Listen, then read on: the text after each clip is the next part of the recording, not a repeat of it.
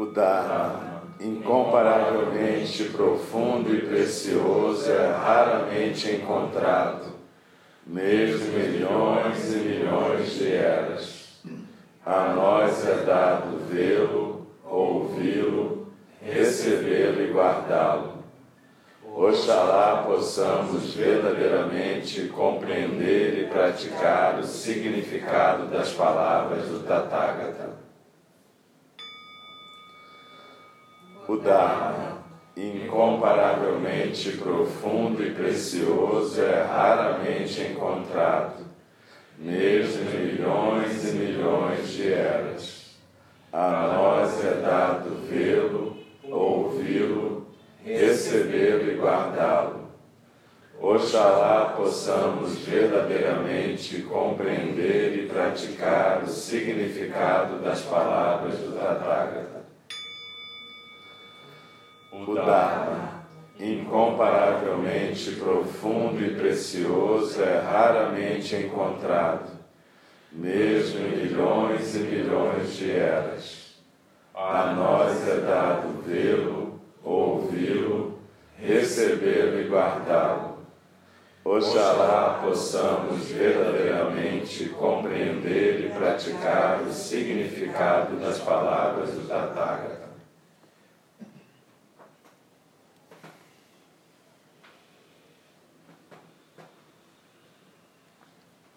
Então, procurem recuperar o contato com o seu centro, com o seu hara, centro da sua postura, quatro dedos abaixo do umbigo, no centro do corpo. Deixe os olhos suavemente fechados, que a gente vai acender a luz. E procure ficar em zazen durante todo o tempo que a gente estiver falando aqui. Uma fala do Dharma não é exatamente uma aula para a gente conversar é basicamente um tipo de som que se recita durante o zazen para ajudar a manifestação do próprio zazen. Então procura simplesmente ficar quieto, não conversa com o que está sendo dito na sua cabeça, simplesmente presta atenção na sua expiração e na sua postura.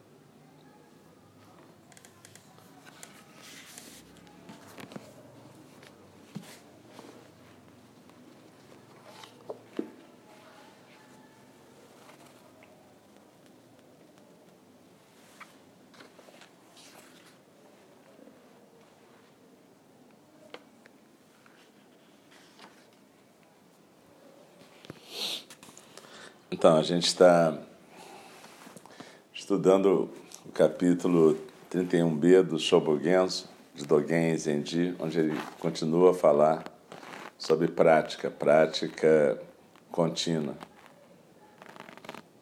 E a gente tinha visto sobre a vinda de Bodhidharma para praticar na China. E então, Dogen continua.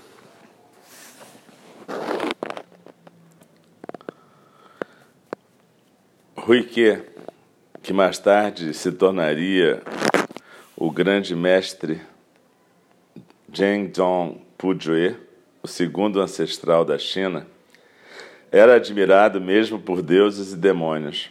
Ele era um professor de alta virtude, uma mente de muita largueza, respeitado igualmente por monges e leigos.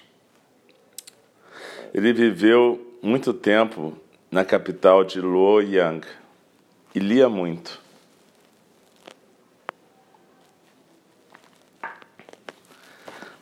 Um tipo de pessoa assim é raramente encontrado. Sua compreensão era grande, sua virtude intensa. Um dia apareceu um espírito no seu sonho e disse a Ruique: Esse não é o lugar para você ficar se você quiser colher o fruto. O grande caminho não está longe, você deve ir para o sul.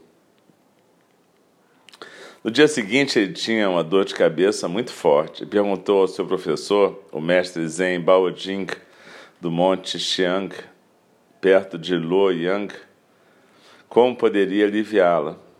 Então ouviu-se uma voz do céu: Essa não é uma dor de cabeça normal, seus ossos estão sendo substituídos. Ruique contou a Bao Jing sobre o seu sonho. Dando uma olhada na cabeça de Ruique, que tinha a aparência de cinco montanhas aparecendo, Bao Jing disse: Você tem uma aparência auspiciosa que mostra que você está destinado a apresentar a realização. A mensagem do Espírito que te disse para ir para o sul deve querer dizer que Bodhidharma, o grande praticante do templo Shaolin, será o seu professor. O espírito que tinha falado com Ruique era a deidade guardiã da sua prática contínua do caminho. Seguindo a instrução de Baoding, Ruique foi ver Bodhidharma no pico de Shaolin. Era uma noite de inverno bem fria. Disse que era o nono dia do décimo segundo mês. Mesmo sem chuva forte ou neve, numa noite de inverno desse tipo nas montanhas, seria impossível para uma pessoa ficar do lado de fora. Era uma estação do ano terrível os próprios bambus se quebravam. Uma grande nevasca cobriu a montanha inteira. Ruique buscava na neve por uma trilha. Quem pode imaginar a dureza do seu caminho? Finalmente, Ruique alcançou o refúgio de Bodhidharma, mas não pôde entrar. Bodhidharma não se voltava para ele. Ao longo da noite, Ruique não dormiu, sentou-se ou descansou. Ficou em pé firme até a aurora. A neve da noite parecia não ter misericórdia, se empilhando cada vez mais alta e enterrando até a cintura. Cada gota das suas lágrimas congelou. Vendo suas próprias lágrimas congeladas, ele chorava ainda mais. Olhando para o seu próprio corpo, ele pensou consigo mesmo. Alguém que buscava o caminho no passado esmagou seus próprios ossos, extraiu sua medula e espremeu seu sangue para alimentar as pessoas que morriam de fome. Outro buscador simplesmente colocou seus cabelos no caminho lamacento para que o Buda passasse. Outro jogou seu corpo do penhasco para que um tigre pudesse se alimentar. Eles tinham esse caráter. Então, quem sou eu? E assim a sua aspiração se tornava mais forte. Aqueles que estudam nos dias de hoje não devem esquecer as palavras de Ruique. Essas pessoas foram assim. E eu quem sou? Se esquecermos, nós vamos nos afogar por eras sem fim. Assim, Roique se dirigia a si mesmo dessa forma, fortalecendo sua aspiração pelo Dharma. Ele não se incomodava de ser coberto pela neve. Quando a gente imagina esse sofrimento de uma noite longa e inteira, ficamos aterrorizados. Na aurora, Bodhidharma percebeu o que acontecia e perguntou: O que é que você busca? Por que, que você ficou de pé na neve por tanto tempo? Chorando ainda mais, Ruique disse: Tudo que eu busco é que o Senhor abra compassivamente os portais do doce orvalho a fim de despertar muitos seres. Bodhidharma disse: o caminho insuperável e inconcebível de todos os Budas precisa ser praticado de uma maneira persistente, consistente e dura por muitas eras. Você tem que aguentar aquilo que é insuportável.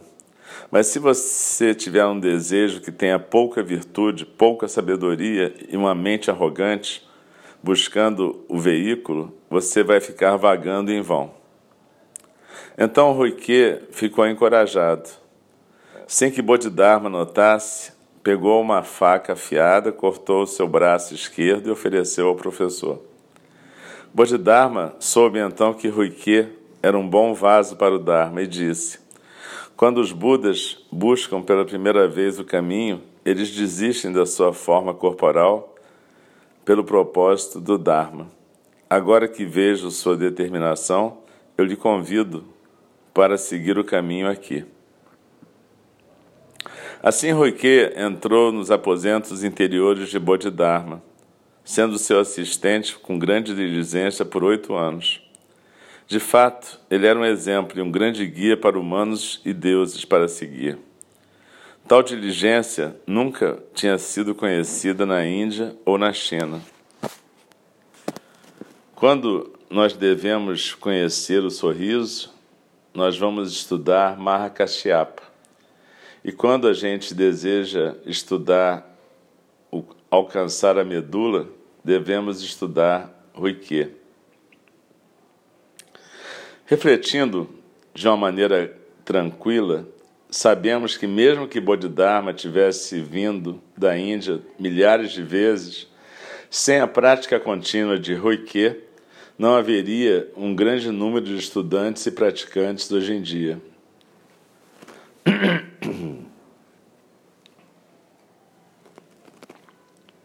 Agora, enquanto escutamos e vemos o verdadeiro Dharma, devemos expressar a nossa gratidão a Ruike a maior forma, maior parte dos meios de expressar gratidão não consegue atingir o alvo. Abandonar a vida do seu corpo não é suficiente. Um castelo não é sólido o suficiente, já que pode ser tomado por outros ou doado para familiares. A vida do corpo pode ser dada à impermanência, a um senhor feudal ou a um caminho viciado. Portanto, nenhum desses é uma oferta adequada. A prática contínua, dia após dia, é o jeito mais apropriado de expressar gratidão. Isto significa que você pratica continuamente sem gastar nenhum dia da sua vida, sem ficar buscando usar esse dia para qualquer propósito mesquinho. Por que, que isso é assim? A sua vida é o resultado privilegiado de uma prática contínua que vem do passado. Você deve expressar a sua gratidão imediatamente. Como é triste desperdiçar este corpo, que se beneficiou da prática contínua dos ancestrais búdicos, tornando-se um escravo dos apegos, rendendo-se à vaidade e sem perceber as quedas no caminho. Ou o corpo pode ser doado erroneamente àquele ladrão terrível, o demônio da fama, do status e do lucro. Mesmo que você venha a valorizar lucro e fama, então seja compassivo com o lucro e com a fama. Se você for compassivo com o lucro e com a fama, você não vai permitir que eles quebrem o corpo que pode então vir a se tornar depois um Buda, um ancestral dos Budas. Ser compassivo com seus familiares e parentes também é assim. Não considere fama e lucro como fantasmas e ilusões, mas considere-os como seres sencientes. Se você não for compassivo com esse desejo de fama e lucro, você vai acumular ações pouco saudáveis. O verdadeiro olho do estudo deve ser dessa maneira. Pessoas que têm consciência no mundo expressam gratidão ao receberem ouro, prata ou tesouros raros. Também expressam gratidão por receberem palavras gentis. Quem pode esquecer o grande dom de ver e escutar o verdadeiro Dharma insuperável do Tathagata, estando consciente de que isso em si mesmo é o tesouro raro a ser encontrado em uma vida. Os ossos e crânios daqueles que não se voltaram contra essa prática contínua estão guardados em pagodes de sete andares, recebendo respeito e ofertas de humanos e deuses. Quando você se torna consciente de um tal dom, você deve pagar de volta com atenção a montanha de benevolência que recebeu, sem permitir que a sua vida desapareça como uma gota de orvalho na grama. Isso é prática contínua. O poder dessa prática é que você, você mesmo, pratica como um Buda ancestral. O primeiro e o segundo ancestrais chineses não fundaram mosteiros e não ficaram preocupados com assuntos administrativos, assim também nem o terceiro nem o quarto. Eles permaneceram livres desse tipo de tarefa. O quinto e o sexto não construíram seus próprios mosteiros, nem Xingyuan e nem Nanyue. Pode apagar a luz, por favor.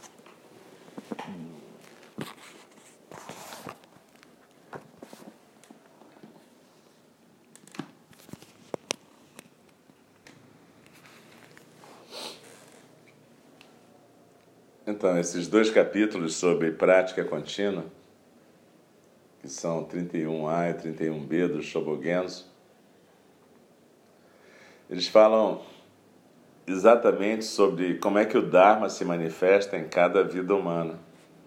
O Dharma se manifesta em tudo: paredes, pedras, seixos, montanhas e rios, como a gente já viu em alguns sutras do Shobogenzo. Mas aqui Dogen Zenji está falando do, do privilégio de ter nascido com uma forma humana. Privilégio porque permite que a gente possa compartilhar o Dharma, manifestar e compartilhar através da prática contínua. E aqui ele está falando exatamente sobre qual é a melhor forma de gratidão que a gente pode ter. A melhor forma de gratidão não é só receber bem o professor, dar um presente, você bacana com ele.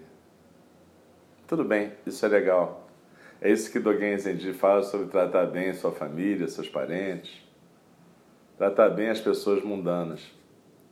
Mas a melhor retribuição que a gente pode dar para um professor de Dharma é a nossa prática. Prática contínua. Não é falar coisas bacanas para ele, mas é manifestar a nossa vida como construção do Dharma. É isso que cada vez que um professor, como o mestre Tokuda, vem, é isso que a gente pode oferecer para ele de melhor. A nossa prática, a nossa presença, a nossa manifestação do Dharma. No Sotozen a gente não costuma trabalhar diretamente com koans, com aquele tipo de atividade que no Rinzai a gente usa para desconstruir o raciocínio intelectual, porque na verdade Dogen Zenji achava que isso era importante, mas mais importante era a gente entender a própria vida da gente como um koan. Essa pergunta do Ruique, se aqueles ancestrais foram assim, o que, que eu sou aqui, buscando?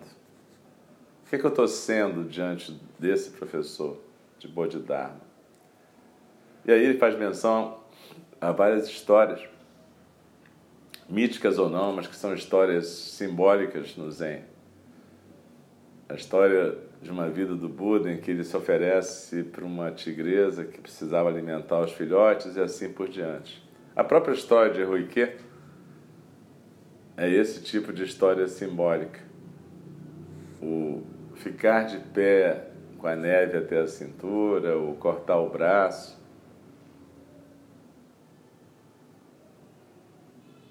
Aqui a gente está falando da disposição de alguém de abandonar aquilo que tem mais valor para ele,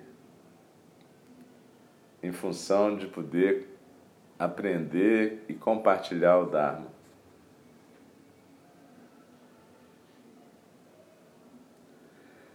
Quando a gente diz que praticar o Zen é sair da zona de conforto, tem a ver exatamente com isso.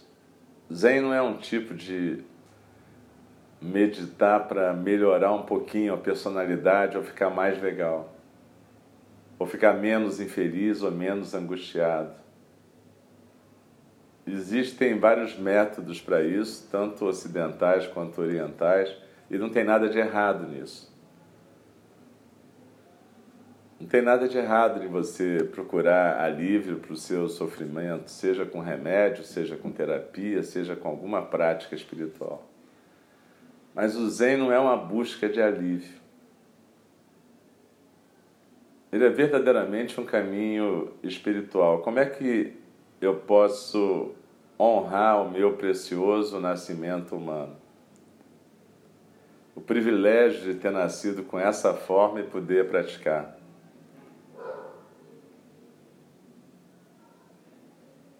O praticante Zen ele não deve falar demais, porque isso seria desperdiçar o precioso tempo de vida que ele tem e o tempo dos outros também.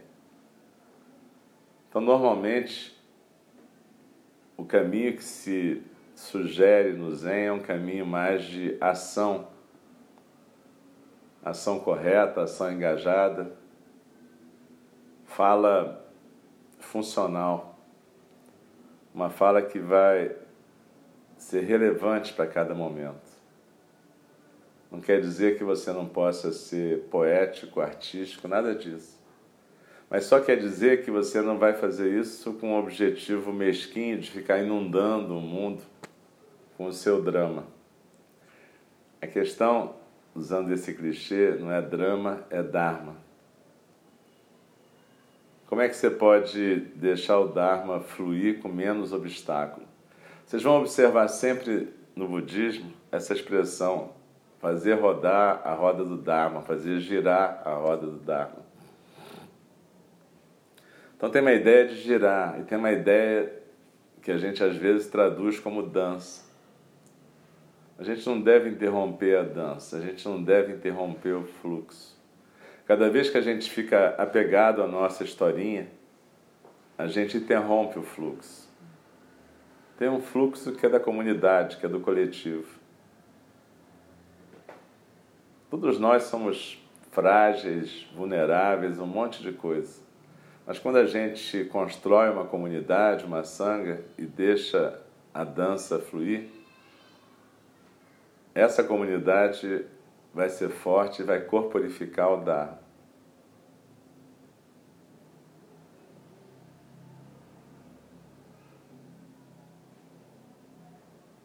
Então, esse capítulo todo, como a gente vai continuar vendo, é exatamente sobre isso.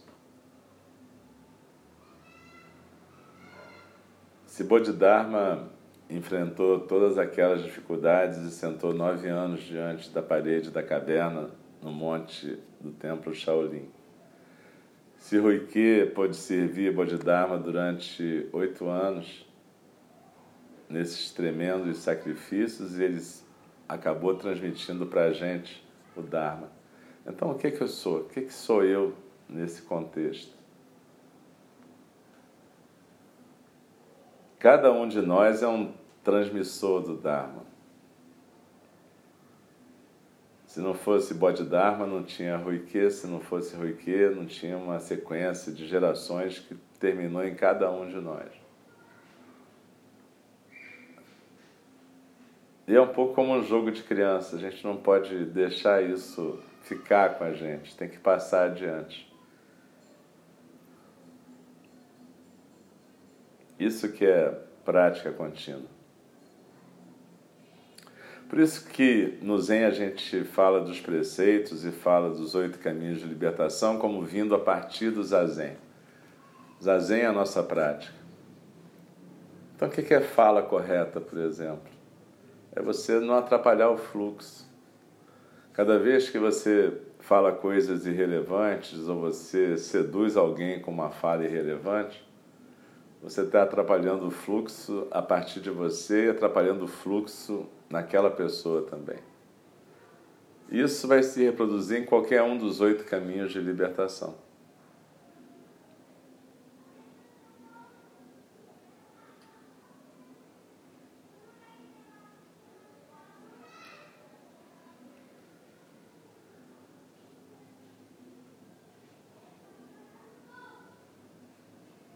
Então, talvez a pergunta para essa semana, aproveitando a presença e a despedida próxima de Mestre Tokuda seja exatamente essa. Né?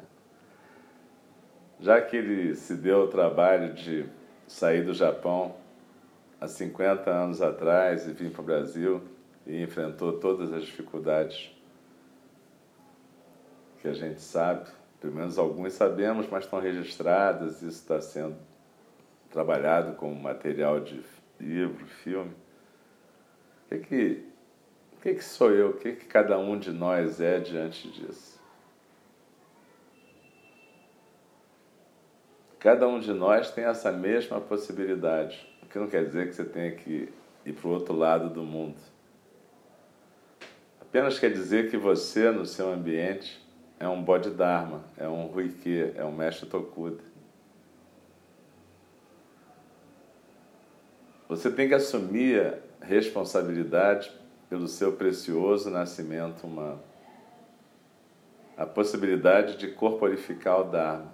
E não achar que sempre vai ser outra pessoa que vai fazer isso. É isso que é amadurecer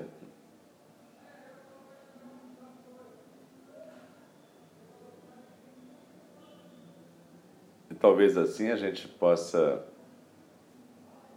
oferecer a nossa gratidão a todos os nossos professores, tanto na nossa família quanto na nossa prática espiritual.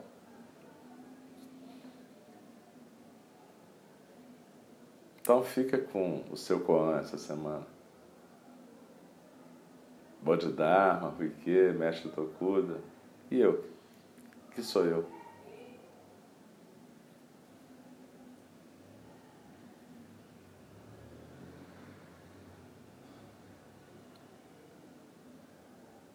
Como é que eu manifesto o dar?